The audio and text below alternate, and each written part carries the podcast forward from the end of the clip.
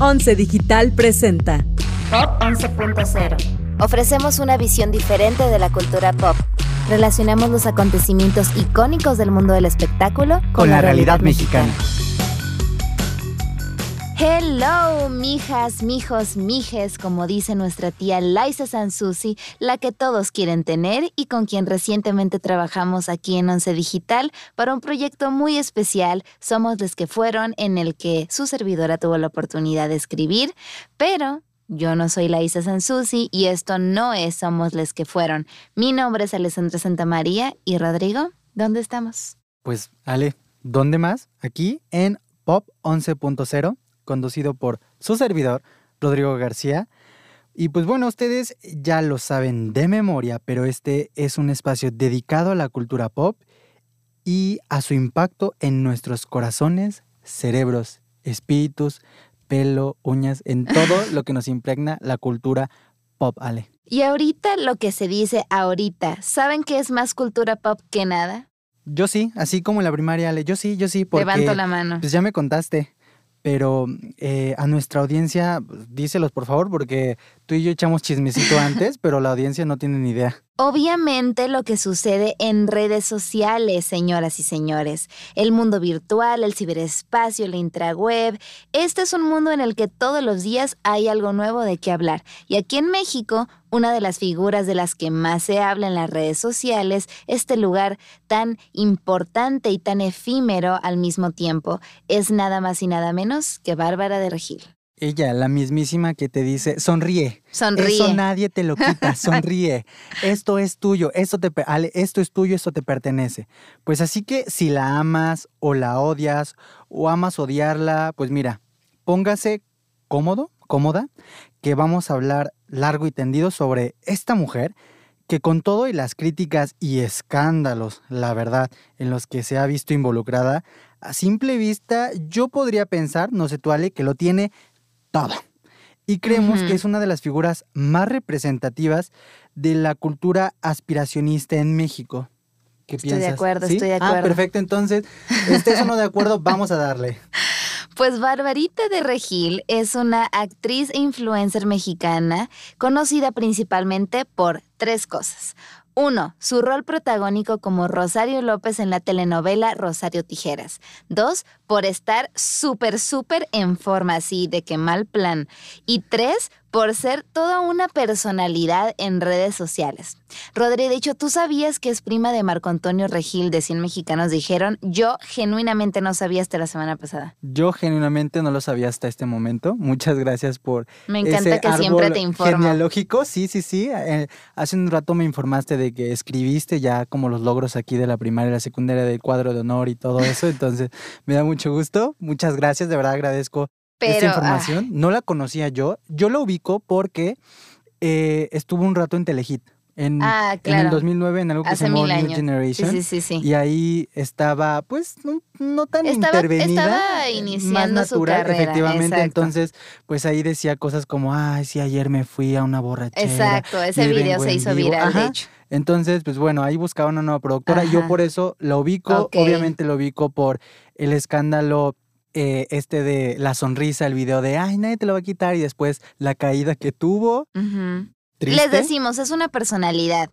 Pero quiero que sepan que para hacer esta investigación realmente no sabía por dónde empezar porque no podía recordar una fecha o un acontecimiento específico que haya sido, pues, el boom, ¿no? Por así decirlo, el detonador del éxito de Bárbara, en las redes sociales y que haya provocado que todo el mundo hablara de ella. Entonces me tuve que ir para atrás, tras, al lejano 2015. Pues bueno, ya estamos aquí en 2015. Hola a todos, ya en 2015, 2016, Bárbara traía este discurso pues muy saludable en las redes sociales, pero todavía no generaba tanta atención como ahora.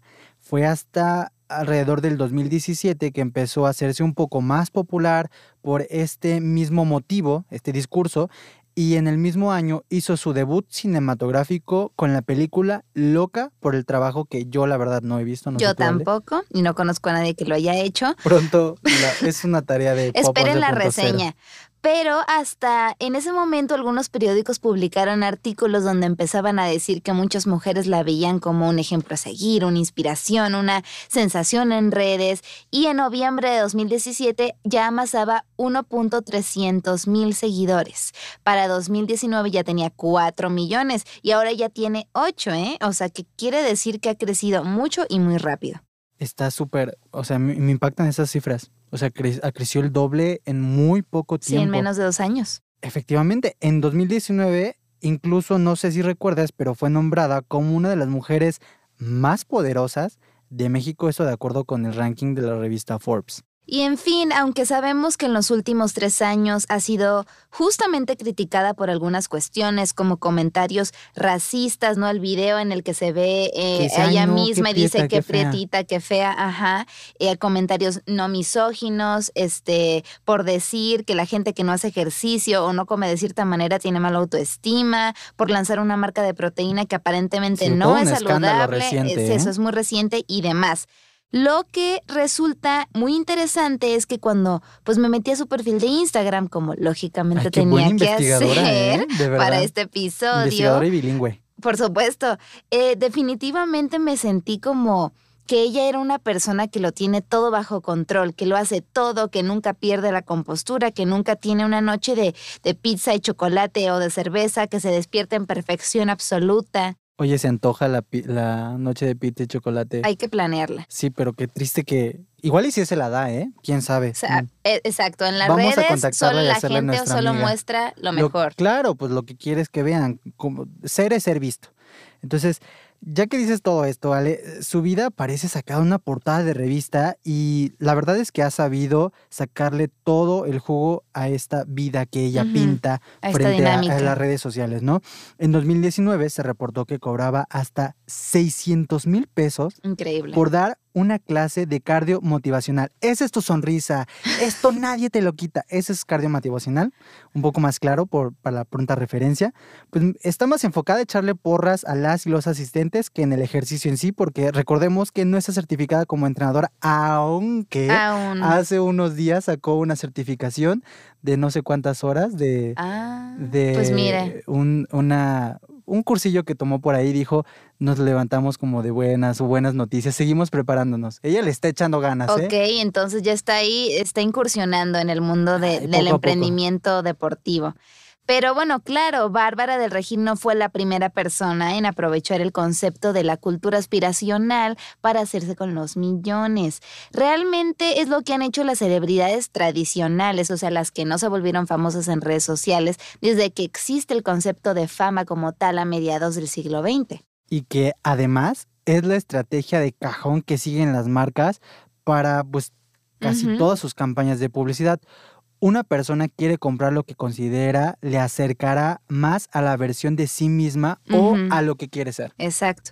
La diferencia es que las y los influencers construyeron este sentido de, de superioridad, de ideales de belleza, de riqueza, de éxito, de felicidad, al estar más cerca de la gente en lugar de más lejos, ¿no? En lugar de estar en un pedestal como teníamos a, a los famosos más tradicionales, suelen tener este discurso de soy como tú, todo está en la mente, la, fe- la sonrisa es tuya, como Si tú lo dices, tú también tú puedes también lograrlo. claro. Y justo ahora que mencionas esto de la cultura aspiracional, pues es un tema en boga porque en las esferas políticas desde hace ya varios meses se ha estado pues discutiendo.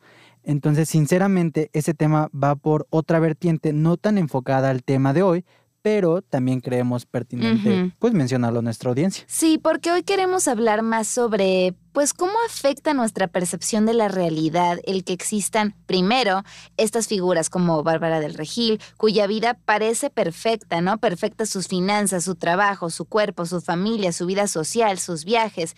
Y segundo, cómo ha afectado al mercado y al consumismo la aparición de las y los influencers. A ver, la cultura aspiracional comparte muchísimas similitudes con la llamada cultura de los influencers. ¿Ya me escuchaste? Ya estoy siendo más ya bilingüe está como siendo tú. bilingüe. Un término utilizado sobre todo eh, con la, Repa- la República Hermana de Estados Unidos, en República el que Hermana. una falsa percepción de cercanía eh, con los influencers nos hace creer que son, son parte de nosotros, son como nosotros, que son la chica o el chico de al lado, es decir, Que son, de la banda. accesibles. Ajá. Ajá, aquí. La Claro, pero pues al mismo tiempo sus vidas, como la de Bárbara, son tan, ¿cómo decirlo? Tan poco comunes, tan poco normales y somos bombardeados con este contenido todo el tiempo y luego como que nos creemos que, que nuestra vida también podría ser así. Justo. Entonces, su fortaleza radica en que su presencia mediática supuestamente crea una conexión más profunda, un sentido de pertenencia con sus seguidoras y también con sus seguidores. Sin embargo, esta fama no garantiza confianza, por lo que tampoco garantiza estas ventas. Y Ale, sé que tienes algo que decir al Así respecto. es, así es. A ver, Pues cuéntanos. confieso que yo soy una persona que consume mucho contenido en línea, realmente no pueden imaginar cuánto. Y desde que tengo unos 12 años hay una larga lista de influencers que veo específicamente en YouTube. Y recuerdo que cuando los encontré me sentí fascinada por el hecho de que personas de mi edad compartieran cachitos de sus vidas en internet, que recomendaran películas, maquillaje, Un de, de no había aquí. Me parecía increíble, pero claro que realmente no comencé a ser influenciada propiamente por ellos ah, porque no tenía dinero, no, podía seguirles el rollo hasta que ya fui adulta. Pero lo seguiste, ¿no? O sea, sí, pero lo seguí ellos. por años, Ajá. claro. Y bueno, ya que era adulta y tenía trabajo, por ende tenía ya dinero. Entonces he comprado muchas cosas eh, porque alguien en internet que no conocía dijo que eran buenas. O sea, he hecho dietas especiales, limpias de jugos, he leído libros específicamente, comprado eh, maquillaje, cuidado para la piel, mm, hasta querido así de que ir a ciertos viajes porque algún influencer lo ha publicado. O lo ha Entonces, recomendado. ajá, entonces soy, soy víctima de esta cultura de las influencers y quiero reconocerlo. Ay, gracias. Este, aquí doble A de Once Sí. Digital. Todos son Consumistas bienvenidos. anónimos. Sí, sí. Yo la verdad sí soy un poco más alejado a eso. Ok. No me gusta tanto con- confiar en este criterio o esta propaganda, la verdad, de los influencers. Si me voy un poco, o sea, si algo detonan ellos, decir como, ah, a mí me sirve este producto, me encanta. Entonces digo, ok, lo tengo ahí en el radar, pero comienzo a consultar con las personas. Pero tengo buen que- gusto, eh. quiero que sepas que no ¿Qué voy a ir comprando chácharas. O sea, me fijo bien, busco las reseñas, veo qué dicen otras personas. Como que mi primer acercamiento a esos productos probablemente son estos influencers, pero no es como que solo porque Bárbara de Regil diga compra mi proteína voy a salir corriendo a Entonces, comprarla. ¿por qué traes esa bolsa que dice Loving It? Ay, aquí de está. proteína. No me, es cierto, están, se me están difamando. Y yo creo que esto es algo que tenemos que destacar, esto, esta parte del, del consumismo y, y que vuelve muy peligrosa a esta cultura aspiracional, esta cultura de los influencers, porque pues ellos realmente no son expertos en nada más que en marketing si acaso. Entonces pueden recomendarnos o aconsejarnos mil cosas que finalmente terminamos probando y que podrían terminar haciéndonos daños si haces cosas no más extremas. Eh, al, al final ellos se, se escudan del discurso de no somos expertos y no toman responsabilidad por las acciones. Finalmente, algo que pudo haber iniciado como un hobby se volvió en un negocio que yo diría es espectacular. Vamos con los datos, ya los tenemos, nos los acaban Aquí de pasar de la cabina. tarea. Claro que sí. Se calcula que para 2022 la publicidad realizada con influencers tendrá un valor de 15 mil millones de dólares, ¿vale? A nivel global.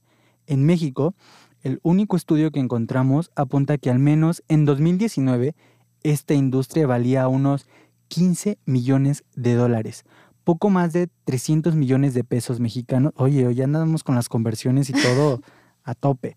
Y que los influencers mexicanos con más seguidores, eh, pues ya sabemos quiénes son. Sí, Cuéntanos un Yuya. Juan Pazurita, los Polinesios, Kimberly Loaiza, pero no asumimos, ¿eh? Más bien asumimos. Sí, sí, no efectivamente, sabemos. porque cada uno tiene sus propios influencers, ¿no? Sí. Yo la verdad, y que ellos pueden llegar a ganar hasta 10 mil dólares por publicación, de acuerdo con la empresa Marketing Hub Brand Me. ¿Y sabes qué es lo peor, Rodri? Que ya no solamente nos venden productos o viajes o comida o procedimientos estéticos, ¿no? Nos venden ideales, partidos políticos, gobiernos, como vimos hace no mucho tiempo. Sí, sí, efectivamente, ese fue como todo un escándalo y es algo que eh, pues tenemos viendo ya desde hace un par de años en México. Primero con Angélica Rivera, alias La Gaviota, y Enrique Peña Nieto. Luego Anaí y Manuel Velasco, eh, pero ellas eran celebridades un poco más tradicionales de tele, ¿no? Exacto. Una de tele y otra de que pues, música y tele, ¿no? Como es Anaí. Y ahora vemos a una chica eh, cuya plataforma y nombre entero se formó en redes sociales. Hablamos de Mariana Rodríguez y el cómo ayudó a posicionar a su pareja Samuel García en la gobernatura de Nuevo León. Sí, este es un tema muy fuerte y muy interesante por lo que queremos tocarlo en esta segunda temporada de Pop sobre todo también por el escándalo en el que también estuvo involucrada Bárbara de Regil por incitar a su audiencia a votar por el Partido Verde durante la veda electoral eh, que estuvo aquí muy recientemente en el mes de junio. Entonces, pues por lo especializado del tema, lo vamos a guardar para otro episodio. Va a estar bueno, así que no se pueden despegar de, de Pop 11.0. Les tenemos varias sorpresitas. Rodrigo, ¿algo que quieras añadir al tema de la cultura de los influencers antes de despedirnos? La verdad, eh, siento que ha crecido muchísimo. Sí. Considero que sí. Y va a seguir creciendo. Sí, sí, sí. Siento que debemos de poner un poco la mira ahí en ciertas regulaciones, quizá no, para... existen. Hace no muchos años no existía, por ejemplo, la ley que obligaba a los influencers a utilizar el hashtag ad como de patrocinio para decir cuando estaban haciendo un posteo pagado y ahora ya existe, por ejemplo, en, en las plataformas, efectivamente, pero hablar de regulaciones más eh, digamos, gubernamentales, para específicas, países, efectivamente, ya más locales, justo para que esta, pues no nos vendan como en esto que antes hacía la televisión, ¿no? De productos milagro.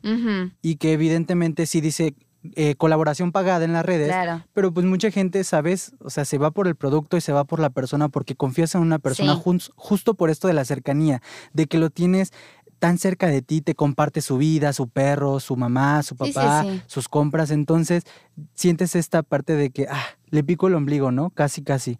Entonces, eh, pues es un poco peligroso, pero aquí, pues bueno, a Morales solo sí tener un poco más como de cuidado en, esto que compramos, adquirimos y que vemos. Y si son como yo y ven algún influencer que tiene algo que promueve algo eh, que les gusta, obviamente hagan su investigación primero, no se van a ir con la finta, ¿no? Ellos obviamente tienen una plataforma y la van a usar pues para Y la seguirán usando y seguirán explotándola y seguirán teniendo esa vida. Depende de nosotros como consumidores inteligentes tener criterio. Así efectivamente.